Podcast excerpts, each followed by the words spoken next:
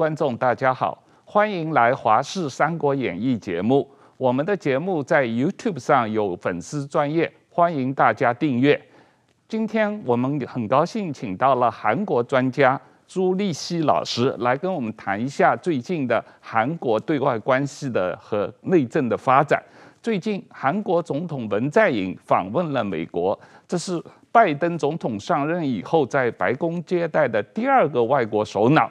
那么这一次韩国和美国会谈以后的联合声明，首次在声明中提到他们双方共同关注台海的和平和稳定这一个问题，当然在国际上也引起了很大的反响。那我们今天请朱老师来给大家解释一下韩国与美国的关系、与中国的关系和与日本的关系。啊，朱老师你好。哎哎，王浩兄你好，嗨，哎，各位观众大家好。对，那朱老师，呃，我想先跟观众介绍一下朱老师写的书啊，然后我们来谈问朱老师一些问题。朱老师曾经是有出过一本《韩国史：悲剧的循环与宿命》啊，这个书卖了六版了，就是这个很受欢迎。那大家如果想对韩国的历史有一个基本的了解，可以去看朱老师的这本书啊。那朱老师。这个韩国和美国的关系，当然从这个二战以后就一直很紧密啊，特别是韩战以后。那这一次，呃，文在寅访问这个美国，呃，是继这个拜登政府上任以后，美国国务卿布林肯去韩国访问做二加二对话以后的一个某种意义上的一个升级的这个访问嘛啊。那这一次访问，就你的观察，有一些什么特别的地方值得大家讨论和关注的？呃，坦白讲哈，嗯，一句话先解释这个，呃，这个文在寅的访美之行啊，是，我认为他是毕业旅行啊，是啊，他明年要卸任了，毕业旅行哈，对，那么他是四年前的五月九号当选嘛，嗯，那到今年五月九号，他已经进入他最后一年，是，那我们知道所有的总统在最后一年。不能连任的情况下，嗯，叫做 lame duck，lame duck 就是所谓的跛脚鸭，对。啊，那跛脚鸭总统出访美国啊，那他也应美国的要求配合演出嗯。啊，那讲到什么台海的和平跟安全啊的重要性，对。啊，那很有趣的就是说，当然韩国是第一次提到台湾海峡啊，是。还有南海的问题，是，但是可以看得出来这一次。我觉得北京除了那个外交部发言人那个战狼啊，嗯，赵立坚是。呃发表谈话之外哈、啊，说这个干涉内政，嗯。啊，希望这个呃南海能够自我节制啦，什么什么。那、啊、除了这个之外，北京中央没有特别的动作，是。呃显示北京当局啊，呃除了让外交部发言人去讲话之外哈、啊，对这个并没有呃特别明显的。对韩国施压，嗯，所以我相信哈，可能在事前或事后，嗯，南韩怎么去安抚北京，嗯，嗯。哦，这是个呃值得注意的状况啊，嗯，因为南韩一向不把台湾放在眼里，嗯，而且他认为台湾是南韩跟北京改善关系或者 关系进一步进展的一个障碍，嗯，哦，所以他一直不把台湾放在放在眼里，再加上从明朝开始哈，嗯，这个朝鲜这两个字是明太祖朱元璋嗯。赐给他们的嘛，嗯，那李氏朝鲜啊的的这个开国英雄叫李成桂啊，嗯，他当时就打着四大主义，嗯，事情的事，大小的大，嗯，四大主义就是奉中国为上国，为宗主国，对，它是它的藩属，嗯，所以这个四大主义从李成桂开始，李氏朝鲜。之后到朝鲜灭亡，被日本殖民统治，嗯，那个那那段时间三十六年啊，三十五年，那个算是那另外另另当别论。战后又是另外一种情况的四大主义，是它夹杂在美国跟中国之间嘛。是。那这几年来，呃，这个情况四大主义的情况，不论是进步阵营的总统，或是保守阵营的总统，都一样。是。啊，差别只是在程度上。是。那保守阵营会比较亲美，对，啊、亲日。对，那文在寅总统是强烈的反日啊，从来没有看过历任总统有这么强烈的反日的情节啊。嗯，他一上任，二零一七年五月九号上任，他十二月就把那个日韩第二次协定，对，就有关慰安妇的这个亚洲妇女基金啊，嗯，他就撤销了，他说我不要这个钱，我们自己来付就好了。啊。哎，这个是国际条约，嗯，而且当时定的时候有讲不可逆转，嗯，啊，日韩的这个呃第二次协定是，但是文在寅一上任就就就把它否决掉了，是，所以从这一个做法来看啊，我认为文在寅的那种反日啊，甚至是不遵守国际条约、不遵守国际承诺。有有先例在先呐、啊，嗯，OK，所以他这次答应的东西能兑现多少？嗯，啊，坦白讲，我是我是抱着怀疑的态度。对，这次呃，韩美呃跟拜登达成的协议里面啊，主要是四个方面内容了啊。除第一就是关于疫苗方面的合作和交流，美国除了要给韩国军队五十万人配送疫苗以外，而且要把美国的疫苗授权在韩国生产。啊，这样一个等于是韩国是代工嘛，啊啊，然后这个生产了以后向整个亚洲销售啊，这样的一个协议。然后第二，韩国啊各个企业到美国要投资大概四百亿美金以上的这个呃投资，包括晶片、包括电池、电动车啊，几个几个主要的方面啊。那第三一个就是。呃，关于对于北韩政策的协调啊，那美国呃也宣布了这个北朝鲜问题的特别代表嘛啊，那第四一个当然就是呃你刚才提到的关于这个对于台湾海峡和平稳定的关注和对南海问题的关注，但是他跟日本不同，跟啊 G7 不同，他没有提到新疆和香港问题啊，那这个但是总体来说。呃，我觉得他们能够在史上第一次韩国跟美国的首脑声明中间提到台海问题和南海问题，对于台南韩来说，确实也是一个比较大的这个一个一个步骤吧。啊，没有错。那个呃，虽然说他提到了台湾海峡的安全哈，还有和平的重要性，不过一个要是。马上要下台的总统讲出来这个话，那么明年五月九号，嗯，新选出来的总统是谁还不知道，嗯啊，那不管是保守派或是进步派，一定会调整，嗯，呃，完全推翻那要看情况，嗯，但是以文在寅这样的不遵守国际条约啊，不遵不遵守国际协定这样子的性格哈，嗯，其他政治人物也会，嗯，哦，所以。这是很很很很让人不可不敢相信的一个未来的发展啊！所以，呃，他现在对文呃呃拜登总统做的任何承诺，嗯，坦白讲，我是持保留的态度，嗯。啊，非常保留，嗯。呃，你说要投资四百亿美金在三星啊，然后在美国盖那个晶片厂，晶片厂，嗯，这个还没有到具体的双方的签约，嗯，或者说有那个。那个设厂的协定哈，嗯，那像郭台铭的那个要在 Wisconsin 设厂，也到后来也就没有声音了嘛，哈，嗯，所以商人的谈他们讲还是很现实，而且以三星现在的状况，他有没有那个财力，那么余力去投资四百亿美金？哦，他不是三星一家了，他有好几家，对对对对，有有四四家，对对。然后坦白讲，我觉得现在讲的是口惠，嗯。那能不能做得到？嗯啊，要要看到时候再再来再来讲。是。那我觉得，呃，以韩国人不遵守协定、不遵守条约，然后不讲信用，哦，这样的习性啊，他们我是 不太敢乐太乐观了。嗯，对，这个过去一百年来，这个韩国跟日本的关系一直很紧张嘛。哦，那个我们我在来日本，呃呃，看见的这个有一个。比较让人惊讶的地方，就是日本对于台湾的五十年的殖民统治和日本对于韩国的三十六年的殖民统治，似乎似乎这个韩国人和跟日本人对啊，不是，韩国人和台湾人对日本的态度似乎是有些明显的不同的啊。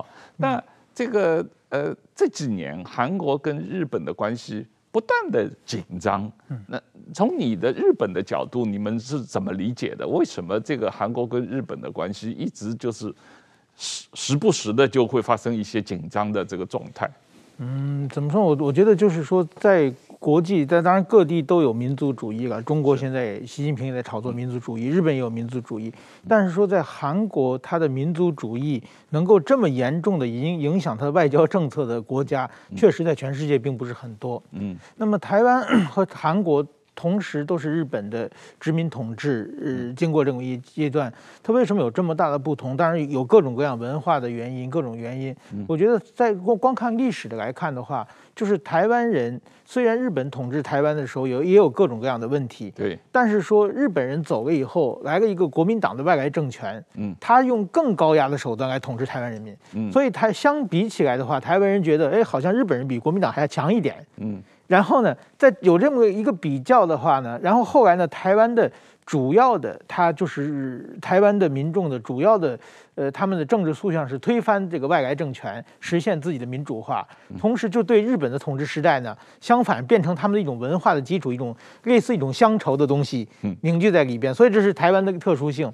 而韩国呢，是因为。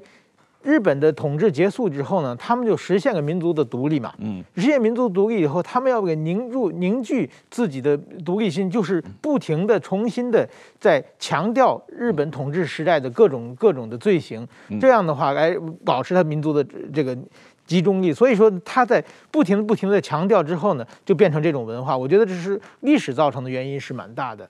那么我想再讲一下最近这个文文在寅去访问美国的事情。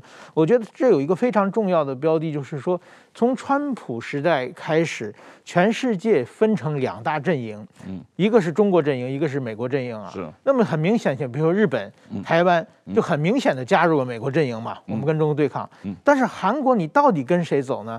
一直他态度不表明，嗯，那么这一次呢，他去见拜登，我觉得是一个全世界最重要关键，你到底参加，你跟中国对抗不对抗？嗯，那么很明显，最后虽然他这个犹抱琵琶半遮面的说了一句台湾海峡的和平问题，但是说关键，比如说新疆问题、香港问题，他完全避而不谈。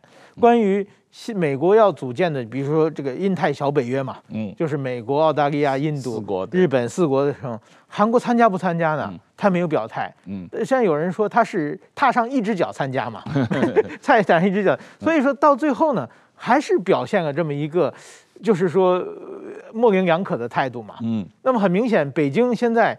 这个只赵立坚说一句话，赵立赵立坚他扮演的角色是战狼嘛，不管谁上来都咬一口嘛。所以赵立坚讲话之后，中国的高层都没有讲话。所以说，在中国来说，韩国呢也是拉一把推一把的关系嘛，拉一把就变自己人了，推一把就变成敌人阵营了嘛。所以北京对韩国的态度，我觉得也是，呃，这很明显。所以说，文在寅这次访问日访问美国，除了拿到一部分疫苗以外，我我认为在国际政治上，其实造成的影响并不是很大。嗯，对，从这个韩国跟中国的关系来讲，当然中国是韩国的第一大的出口市场啊。这个我我看了一下，大概现在这个韩国出口到中国占整个韩国出口的百分之二十五啊，然后进口大概百分之二十啊左右。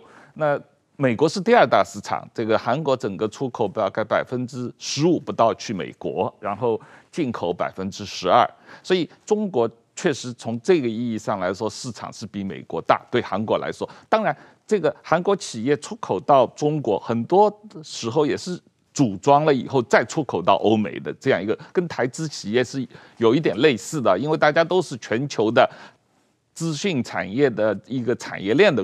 呃，关系嘛，啊，是这样一个一个一个状况。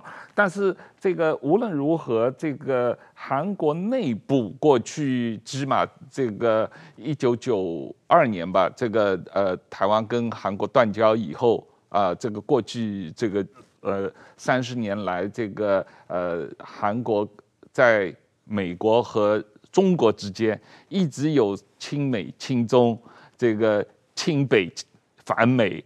还是这个呃反日，好像没有亲日的啊，这个不断的摇摆这样一种状况嘛。很多人都认为文在寅是非常亲中的一个总统。呃，没有错，我稍微再补充一下刚刚石板呃老师他讲的东西啊。嗯。呃，韩国跟台湾同样被日本殖民统治过。嗯。啊，我们是五十年，他们三十五年。我在政大跟师大的韩国学生就想说，你们台湾人怎么那么奇怪？你们被日本统治的时间还比我们更长，嗯、你们怎么那么亲日呢？嗯，我告诉你两个原因。嗯，我就跟他说，第一个，台湾被日本殖民统治之前，是清朝不要的一块东南方的一个小岛。嗯，哦，鸟不语，花不香，男无情，女无义，弃之不足惜。那李鸿章讲的啊。嗯，然后呢，我们不是一个主权独立的国家。嗯，我们没有国家意识，没有国家概念。嗯，然后朝鲜被日本并吞的时候，它已经是大韩帝国。嗯，哦，在民族意识就已经很强了。嗯，第二个，台湾发生二二八。嗯，我就刚说你们就到二二八纪念馆去看一下，你就了解了嘛。为什么台湾人会啊会想要独立？就是因为这个这个祖国的政权没办法期待，而且他是会杀人的。嗯，啊，所以就对对日本产生了乡愁嘛。哈，嗯，那美中呃韩中关系的问题呢？其实坦白讲，我刚刚讲的四大主义哈，嗯，到现在完全没有消除。嗯，我就曾经在脸书上写说，你对美国拜登总统的承诺，嗯，啊，台湾海峡的和平安定很重要，嗯，但是你如果不回到美日安保体系的话，嗯，成为他的一员的话，你怎么去加入这个呃所谓印太印太战略啊这个四轴啊？嗯，所以韩国只要继续反日。然后跟美国讲这一套，但是他做不到嘛。你实际行动，你就加入美日安保体系嘛。嗯，哦，再来讲其他嘛。嗯，所以，所以我觉得他对中国，嗯，他怎么去安抚他啊，让习近平能够放心。但是习近平坦白讲也不是那么笨啊，就是说他会让你这样一步一下就说服了哈。嗯，但是我觉得他一定对习近平下了一些功夫。嗯，驻北京的大使啦，或是呃驻南韩的中国大使啊。好像南韩的外长，这个前一段时间是跟中国外长王毅有通过电话嘛？啊，我想应该是、嗯、对，所以应该会对这个事情有所解释了。甚至，呃，如果呃北京不接受的话，可能到时候就派特使嗯去说明啊，这是有可能。是，所以美中关系哈，呃，韩中关系哈，我觉得呃，在四大主义的这个 大帽子之下哈，嗯，我这两天在看韩国的网络新闻啊，马上有一篇。自由派的报纸叫做《韩民族新闻》，他是支持文在寅的。嗯嗯，他马上发表一篇社论啊。嗯，他说现在要赶快出来修补嗯韩中关系。嗯，哎，马上这样子讲了。那我觉得说，这个有那么有到那么严重吗？中国基本上没有什么特别的，除了那个战狼赵立坚之外，没有其他人的表达什么什么意见嘛。嗯嗯，哦，那你马上自己内部就觉得说，而且是是媒体啊。嗯，就是说就鼓励就。文在寅中呢，要赶快去修补关系，嗯、我觉得这有点真的是有点好笑，嗯嗯。呀，所以四大主义不只是国家，不只是政府，或者是政府领导人，连民间也是啊，嗯嗯，所以我觉得这这个这个四大主义这个情况情节哈，嗯。不改变的话，不过很坦白讲，一般人民啊，特别是网络族群啊，嗯，他们的 China Dream，嗯，中国梦啊，嗯，已经开始在破灭，嗯，啊，例如说，呃，有一部连续剧。放了两集，然后两集因为里面吃中国的月饼，嗯，还有那个皮蛋，嗯。啊啊两集我就被停播，然后他们要在江原道盖一个中国文化城，嗯，也在当地居民的反对之下撤销了这个计划，嗯，然后现在韩国人对中国人在韩国的投资啊，都反感的不得了，嗯，例如说济州岛，嗯，济州岛我估计大概有三分之一的房地产，嗯，被中国买下来，嗯嗯嗯，啊，所以。济州岛人的反中情绪啊，你不要说济州岛是靠观光，需要中国观光客的的收入哈，但是坦白讲，他对韩国的伤害其实更大。嗯，所以中国梦开始在韩国年轻世代破灭的情况下，那你政府又继续走亲中的路线，嗯，又继续四大主义的话，嗯，坦白讲没有用。我们刚才谈到了这个韩国跟中国的关系啊，那石板你怎么看？从这个角度来说，嗯、我在北京十年当记者，也跟很多的韩国的媒体有接触。其实我觉得就是说，韩国和中国啊，现在表面上，因为在国际关系上啊，韩国首先他认为就是日本、美国，特别是韩国不喜欢日本，因为日韩国认为文化自己要比日本高高一个阶层，是文化。不管是文化、佛教啊，都是从韩国传到日本的。嗯、所以说现在呢，日本的不管是国际地位啊、发言权，如果在韩国上面，韩国觉得不舒服，他认为的国际秩序应该韩国在日本上面，嗯、这是一点。但是说韩国对中国，当然说如果按完全按世大理论的这个逻辑来讲的话，那是以中国是文化的中心嘛，中华思想，韩国在下边，日本在更下边。但是说呢，因为历史上有多少次？就是说，中国比如说被少数民族被被元朝、被清朝占领之后呢，韩国认为自己变成了儒家思想、中华文化的正统，有这么一种思想。对。那么在这种思想呢，其实呢，它在文化上，特别是韩国最近的因为民族主义的高涨呢，它在文化上，他认为自己很多因为中国已经失去了一些传统的好东西。嗯。所以说呢。很多事情，比如说呢，他认为他是韩国都，我这我这个东西更好，我才是正经的传人，有这种思想在里边。嗯、比如说孔子原来是韩国人等等的这些 一些教授的奇葩的言论啊，嗯、这些言论呢，其实对中国来说，嗯、中国现在习近平的讲的这套中华民族伟大复兴，也是要把这些金贴金贴到自己脸上的嘛，嗯、然后觉得韩国是文化强盗嘛，怎么让你抢走嘛？所以说这个方面呢，中韩就有其实。讲到细处，还是有很大的对立。另外一个，我认为一个潜在的中韩的问题，就是说啊，是领土问题。现在中间隔着一个北韩，嗯，北韩的话呢，其实中国在领土上占了很大的便宜嘛，嗯，包括长白山等等很多地方嘛。这个现在韩国它隔着，它已经在要求，就是过去有在北京中国举办的国际运动会的时候，韩国的选手就指出什么长白山是中国是韩国的等等的这种诉求领土的这么这么一些主张嘛。那么，今后如果说实现一个统一的朝鲜，或者是怎么样的，对于这领土之争的话，我想中韩今后也会有很多问题。所以说，并不是说呃那么好。其实中韩他们在领土上，在文化上，其实有各种各样我们看不到的对立，还是非常非常深刻的。对，我有注意到，实际上中国军方对于这个韩国的。防空识别区的这个问题，对，因为每次来台湾，当然绕绕台湾啊，有防空识别区的这个这个这个威胁。那对日本也是，中国飞机经常去日本航空识别区，所以日本自卫队要起飞。好像对韩国也有同样问题嘛？啊，这个中国军方的飞机飞到韩国的呃防空识别区，韩国军队也要起飞来这个做一些这个警戒嘛？没错，这个。呃，反正中国就是亚洲各国邻国最大的威胁嘛。嗯，这个这个事实我们必须要知道。嗯，不过我讲一下啊，就是说，幸亏今天还有北韩在。嗯，那最反对南北韩统一的就是中国。嗯，一个南北韩统统一的朝鲜半岛。对，那么就是当年高句丽对噩梦的重演。嗯，好，隋朝跟唐朝都派兵去打高句丽嘛。嗯，好，那。都吃败仗，嗯，那高句丽当时的领土一直到满洲到内蒙古，嗯，啊，那中国的历史课本现在把高句丽当作是一个东北边陲，嗯，一个叛乱的少数民族政权，对，他不承认高句丽是属于朝鲜半岛的一个国家，对。啊，那所以这个这个高句丽的问题后来闹到东北工程哈，闹到很非常严重哈，都甚至要断交要。要撤资啊，嗯、然后后来到李白也是韩国人，《甘肃日报》的头版。嗯、李白，你如果说他是回族或者他是突厥哈，嗯、啊也就算了。那十万八千里，李白怎么是？就后来韩国政府这次学乖了，就北京跟台北的的的大使馆代表处啊，同时发布声明说这是假的假新闻。嗯，《甘肃日报》乖乖的。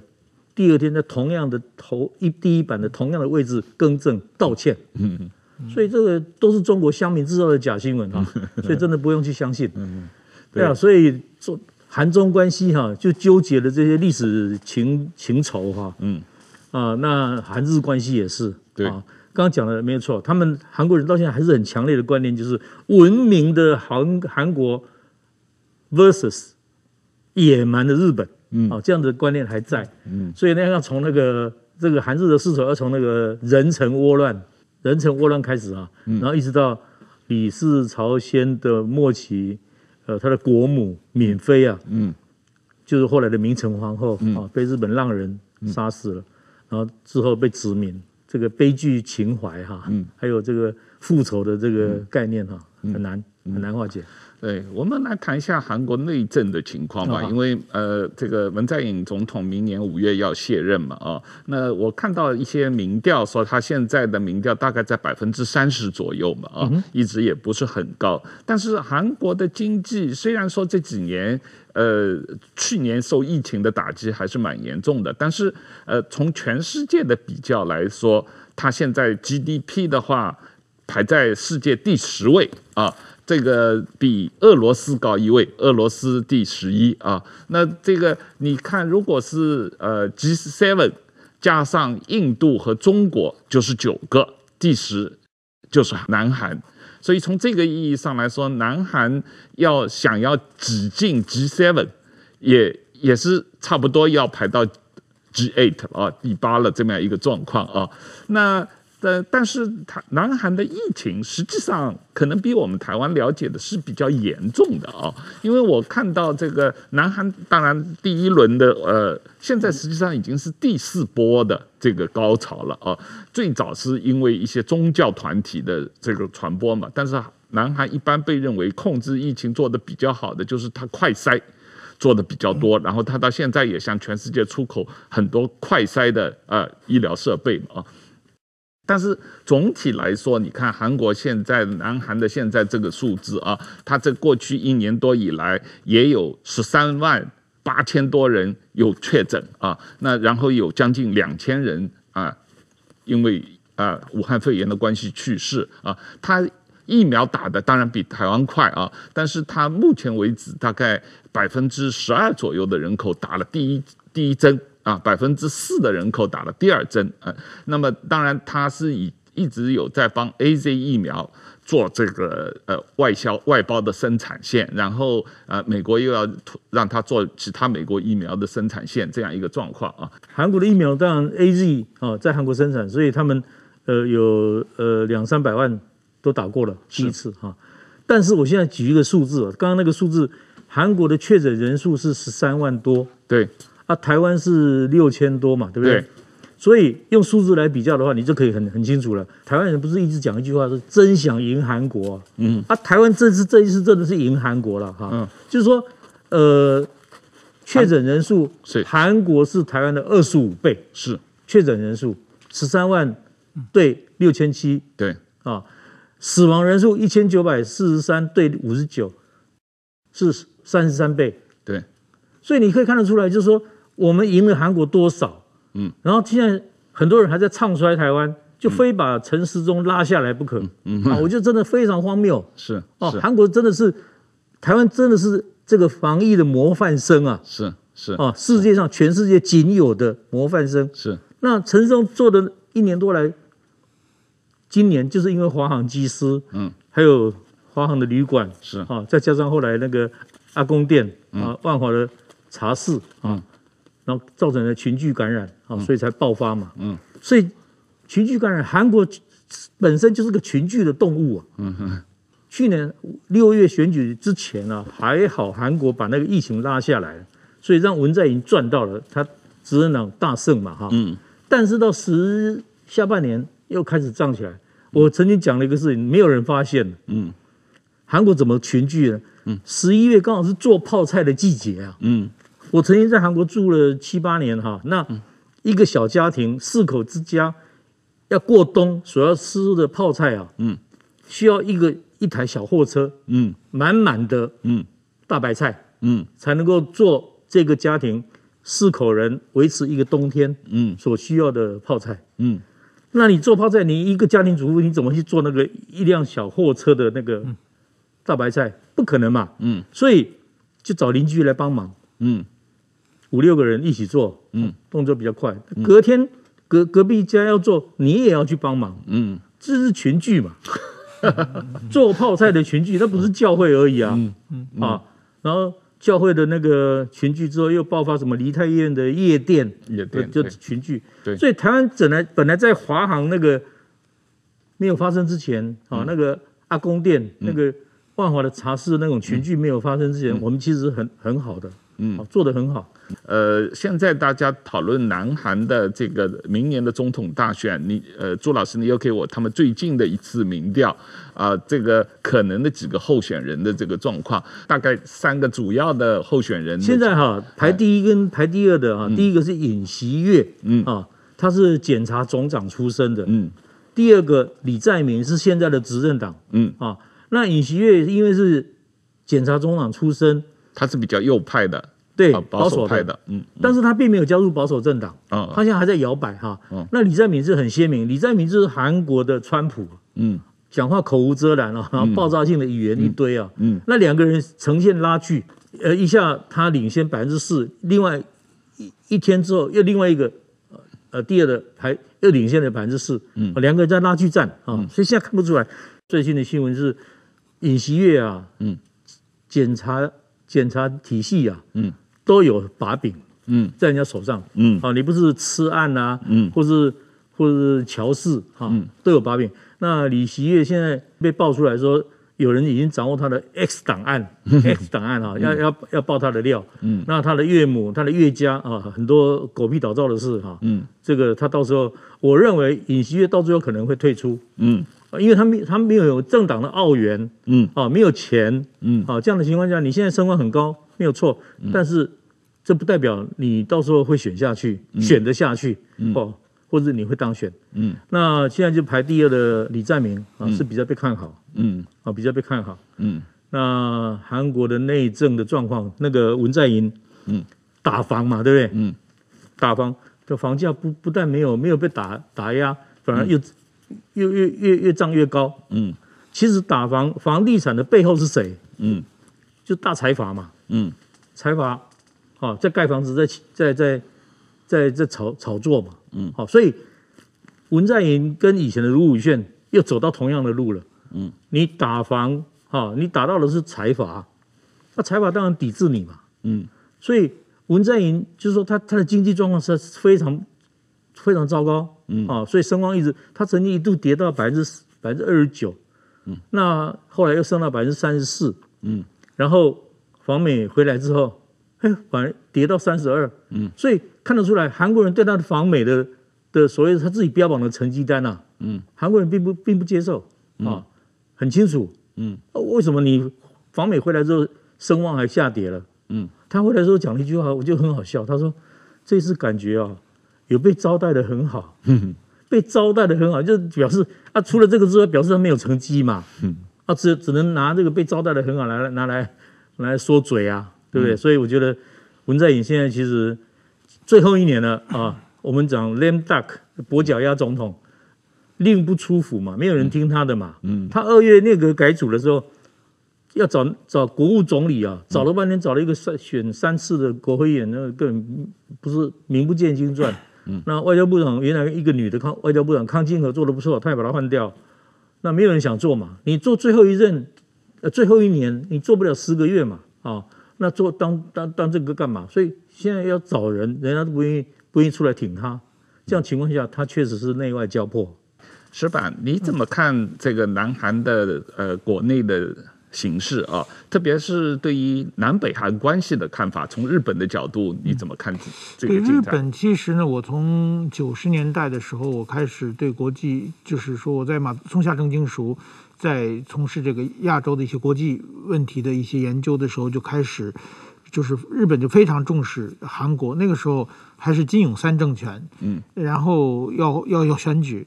当时就是从此之后呢，这几十年来，韩国其实也是基本上实现了这个政权交替，就是保守派和这个所谓的革新派的互相的的交换。但是说呢，日本呢很担心韩国的这左派上位，嗯。然后左派上位的话呢，就有第一呢，左派是超级反日的，嗯，从这个最近的这个卢武铉加上这个文在寅都是嘛。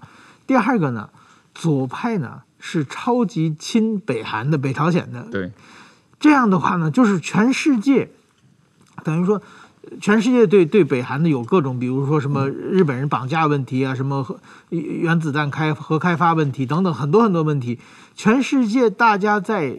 制裁的时候，中国那边有已经形成一个破口嘛。中国其实在偷偷的支援北韩，大家都知道嘛。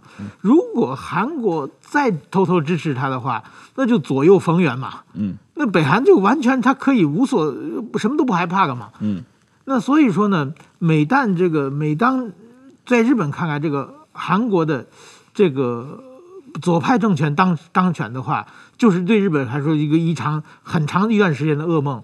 嗯，那么这其实这几年的文在寅政权对日本来说是非常非常的，觉得很难很难很难过的，就是说整个的亚洲少一个盟友多一个敌人嘛。嗯，嗯，那么今天再次选举的时候，嗯，就就现在还看不清楚，但是说今后的国际格局是美中对立嘛，就是不管是拜登还是川普，反正美中对立的格局已经形成，这个时候。韩国，你站在哪一边是非常非常重要的。嗯，那么刚才讲文在寅，他一直他不想表态，实际上心里是向着北京的。大家都知道，如果说现在韩国能够诞生一个比较健全的保守政自由阵营的这这政权，站在自由阵营里面的话，这个对全世界来说，对日本、对海台湾来说，大家都是一个保障，心理上一个很大的安心感。朱老师，你觉得这个李在敏这个呃跟文在寅同党的这个候选人，他也是可能继承文在寅的路线，走这个所谓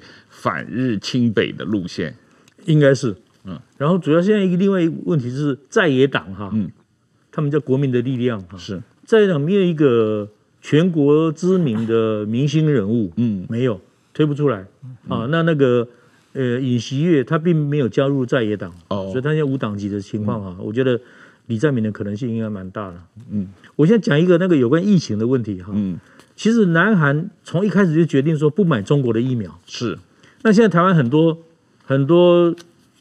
在野的嗯的政客们啊，一直在强调说要买中买中国的疫苗。你买呀，你有办法你自己先去打嘛，对不对？曾经发生过南北韩都一样啊。我认识一个药剂师，嗯，他卖药给北韩，嗯，哇，北韩是喜欢台湾的药，喜欢的不得了。嗯，他认为台北韩认为台湾的医疗水准啊，嗯，全世界排名第二，嗯，仅次于瑞典，嗯啊。那以前他们跟中国买药，买到黑心药，嗯。药到命除啊，然后一针毙命。嗯，哇塞，他北韩是恨透了这个中国的药。嗯，南韩也一样。嗯，南韩有一个驻北京的公使叫黄正一啊。嗯，端正的正，一二三的一。嗯，他是我的我的老朋友。嗯，他第一次外放台北。嗯啊，当政务科长，我们就认识了。嗯，大概是一九八四八五八三八四八五哈。嗯，然后他后来当到北京驻北京的公使了。嗯啊。哦，两很高的官了。对，政务公使等于是大使下来就是他。对，两耳把手。二零零七年，他七月二十八号在家里吃了三明治啊，吃了第二天肚子痛，就到北京一家二七月二十九号，就到北京一家私人的诊所去打去打针，一样一针毙命。哎呦，就到现在为止，中国没有任何一句道歉，嗯，没有赔偿。那他的家属本来要要抗争，还被韩国政府压下来说。拜托，看在中韩关系的重要性啊，拜托不要，嗯，不要提了。讲到台湾跟韩国的比较啊，我们来看一下这个韩台湾跟韩国的这个经济成长率。那过去这个几年，特别当然是最近这四年来说，这个韩台湾的经济成长率呃超过韩国啊。那当然，这个跟去年的疫情有关系，因为韩国去年是一个负增长，那台湾是有一个正的增长啊。那总体来说，呃，在整个这个 OECD 的国家里面呢，这个呃，这个是一九二零二零二零年的数字，不好意思，这个呃 OECD 的国家里面，这个台湾的人均 GDP 比韩国低一些啊，差了大概百分之十，但是呢。按照这个 PPP，也就是购买力来换算的话呢，台湾的人均 GDP 比韩国是高了百分之二十啊，这样一个关系。那台湾的这个物价指数也是比韩国便宜大概百分之二十，这样一个一一个关系。那这个呃，韩国跟台湾经济的比较，这个如果比较长远来看。这个过去三十年，其实一直到二零零五年之前，台湾 GDP 人均 GDP 是超过韩国的。后来从二零零六年开始，大概有十年时间，韩国赶上去了，那台湾就相对比较缓慢啊。那然后在最近这个四年，台湾又涨得比较快一些啊，大概是这样一个状况了。对，我觉得这个呃，过去啊，我们确实比韩国做得好，嗯，但是那个两千零四零五啊，GDP 被韩国超过之后，嗯、就一路一路输了。对，但是呢。很有趣的就是说，幸福指数啊，嗯，其实坦白讲台湾人比韩国高。啊，对，呃，韩国人有一年轻人有一句话叫做“地狱朝鲜”呐，地狱朝鲜。啊，我们台湾人年轻人叫做鬼岛，对，哦，那其实都有点像，韩国人叫八十八万世代嘛，嗯，八十万八十八万韩币的世代就是两，就等于除以四十就是二十二 K，嗯嗯嗯，啊，其实两边一样，但是它的八十八万跟我们的二十二 K 那价值是不一样，嗯。我们可以租房子，韩国的物价那么高，它八十八万可能三分之二就去了房租了，嗯嗯嗯，剩下三分之一的钱吃饭，嗯，生活，所以台湾真的赢韩国了，赢了很多，哦，大家不要妄自菲薄。哦，我们刚才也比较了这个台湾跟韩国，这个图里面也有跟日本的比较嘛，啊，当然日本的这个 GDP 的呃人均收入，呃这个。按现在的美元汇价来比，呃，比台湾高很多。日本三十八万多美元，这是去年的呃数据。今年应该台湾有可能将近呃三万，啊，因为台湾啊、呃、台币的汇率升值有很大关系。那但是这个用 PPP 来计算，啊、呃，物价指数来计算的话，实际上台湾比日本还要高啊。呃，台湾有大概。五万四千美金，这个日本四万两千美金，因为日本的物价很高啊。这个你觉得这个从日本的年轻人、韩南韩的年轻人跟台湾年轻人的整个这个世代，呃，大家第一都是少子化，对，都是老年化，然后年轻人的这个呃基本收入是比较都比较低，然后买房都很困难，对，这些问题都很共同嘛，嗯。怎么说呢？我我我也在韩国住过一段时间，大概是我在松下正经塾念书的时候，现在二十年前吧。我在韩国住过四个月，嗯，那个时候去劳动体验，去一个大宇汽自汽车的厂里面去那里工作了四个月。那么、呃、怎么说呢？我我就是日本、韩国，当然我我在中国也住过十年嘛。就是说年轻人有很多问题都很相似，嗯，但是说比起来的话，我觉得呢。就是首先生活的节奏来说的话呢，韩国应该是最快的。哦，就是说大家，我觉得压力每个人的压力是最大的，嗯这种感觉了。嗯，相对的。台湾的话，大家会节奏会慢一些。大家的当然台台湾人有台湾人很多的压力了，但是和日韩比起来的话，日韩都是特别在乎别人怎么看自己。啊，这这种也许有有一种文化的。韩国台湾相对要要好要好一点啊。当然当然说也这个也是因人而异了。但是而且呢，我觉得这个经济呢，韩国呢是很明显它是大企业财团经济嘛。对，财团经济的话，它可以集中力量办大事。有的时候效率比较高，但是当这个财团垮掉的时候，就是根本没法救，一个大船沉下去嘛。那台湾的基本是属于中小企业的经济为主嘛。那么就是说有无数有个大企业的话，也要分割成无数个小企业，大家纷纷上市。然后呢，就是这样的话呢，就是说你沉两条船的话，别的船都没有不受影响。这这一点我觉得是一个在生命力各方面的台湾是有比较有韧性的了。嗯，当然说，比如说韩国，它能够国集中国家资源办大事的时候，有它的强项。比如说，它要把自己的什么韩流推出去，是整个它是国家做成一个文化事业嘛。对，然后让这个。一下到到，不管是中国到欧美到日本，不甚至到台湾，他的电视剧、他的歌星、他的舞蹈，都能推出来嘛？这一点是他是有的时候非常有效率的。是，这点是台湾有很多台湾人说，台湾也应该像韩国怎么样怎么样。对，我觉得这个学不来嘛。对，所以所以说，我觉得文化还是还是不一样。但是我觉得活在台湾的话。会轻松一些啊。韩流从这某种意义上来说，确实这几十年来发展的很快，在全世界的影响啊也是很大。某种意义上，呃，甚至对于台湾、对于东亚地区，甚至全世界，它的这个韩流在文化上的影响，甚至超过韩国本身的经济实力啊。这个你觉得是韩国政府在背后是一个最主要的推手吗？还是因为它民间的文化企业、民间的歌手、民间的电影制作，他们自己很强努力打拼的结果？诶，如果看过那个《大长今》那部连续剧的人哈，嗯、应该知道那个女主角，呃，李英爱嘛，嗯，很有名。她曾经在二零一三年到香港接受《明报》的访问，她讲了一句话：“韩流，啊、呃，民主化缔造了韩流，嗯，韩流的盛世是。”她说她小时候以前都是看港剧嘛，嗯啊，香港的明星成龙啊、刘德华，他如如数家珍。现在反而变成是韩香港人在看韩剧，对，那香港现在已经失去了自由了嘛，啊，没有表达的自由啊，所以韩流就是因为九八年金大中政党轮替之后开始自由化，完全开放，对，所以韩流就这样这样起来了哈，嗯，政府的背后的支持有，但是其实是有限的啊啊，不过我要讲的就是说，你看到韩流，台湾很多哈韩的迷哥迷妹啊，嗯。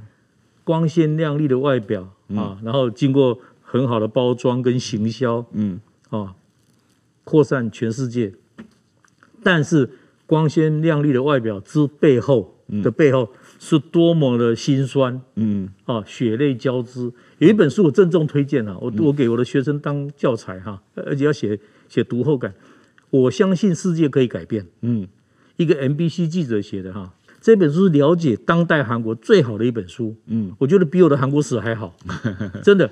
他把韩国现在所有的问题的面向，包括地域地域仇恨、全罗道跟庆尚道的不和，哦、对，到现在还不通婚呢、啊，嗯，就是以前的百济跟新罗嘛，嗯，那北边是高句丽嘛，嗯，所以我经常跟韩国人开玩笑说，你们既然不和，你们再回到三国时代嘛，南北韩再分，南韩再分裂一次嘛，啊、哦，真的。他们那种地域仇恨。啊，他这个比台湾的南北还要严重吗？